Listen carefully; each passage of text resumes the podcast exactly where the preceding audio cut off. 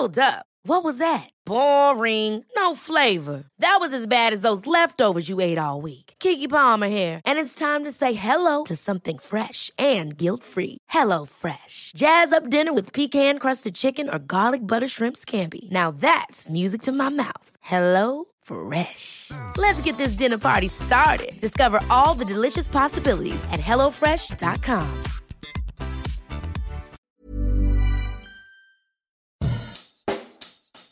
Bonjour et bienvenue dans Savez-vous que, le podcast d'anecdotes du Dauphiné libéré.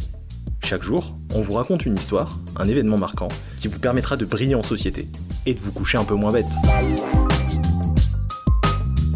Il faudra attendre encore au moins une année supplémentaire pour revoir un Français triompher à Roland Garros et succéder ainsi à Yannick Noah, dernier tricolore à avoir soulevé la Coupe des Mousquetaires. C'était il y a 39 ans, le 5 juin 1983. Mais savez-vous que 6 mois avant de lever les bras porte d'Auteuil, le tennisman français chutait en finale de la Coupe Davis face aux États-Unis à Grenoble Ce 26 mai 1982, c'est l'événement au Palais des Sports de Grenoble. L'équipe de France de tennis y dispute la finale de la Coupe Davis. Sa première depuis 49 ans, une défaite face à la Grande-Bretagne.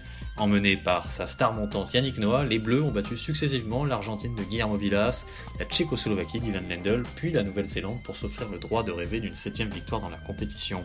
Mais face aux hommes de Jean-Paul Lotte, la capitaine de l'équipe, c'est un mur qui se dresse, les États-Unis.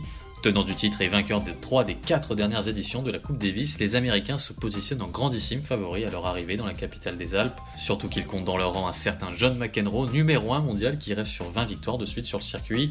La tâche s'annonce donc ardue pour les Bleus, mais ils comptent bien créer la surprise, et pour y parvenir, les Français veulent se donner le maximum de chance.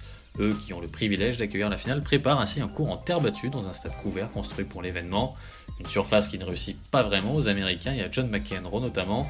Du côté des joueurs, Jean-Paul Lotte fait un choix fort en sélectionnant pour la première fois en simple jeune Henri Lecomte, aux dépens de Thierry Tulane, aligné jusque-là. Le capitaine de l'équipe de France compte sur la jeunesse et l'enthousiasme de son joueur qui vient de gagner coup sur coup de tournois pour faire la différence. Mais malheureusement pour les 16 000 supporters présents dans l'enceinte grenobloise, les Bleus vont rapidement déchanter. La logique est respectée et la bande à est balayée 4-1 par des Américains menés par un McEnroe irrésistible. Le sort de la finale semble s'être joué lors de la première rencontre. Un combat en 5-7 entre Yannick Noah et le leader de l'équipe américaine qui a finalement basculé en faveur du numéro 1 mondial.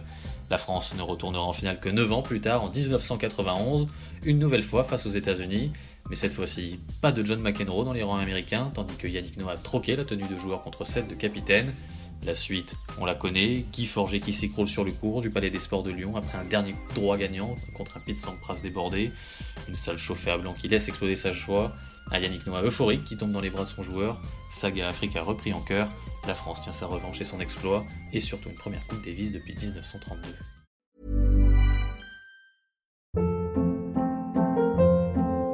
Hold up. What was that? Boring. No flavor. That was as bad as those leftovers you ate all week. Kiki Palmer here, and it's time to say hello to something fresh and guilt-free. Hello Fresh. Jazz up dinner with pecan-crusted chicken or garlic butter shrimp scampi. Now that's music to my mouth. Hello Fresh. Let's get this dinner party started. Discover all the delicious possibilities at hellofresh.com.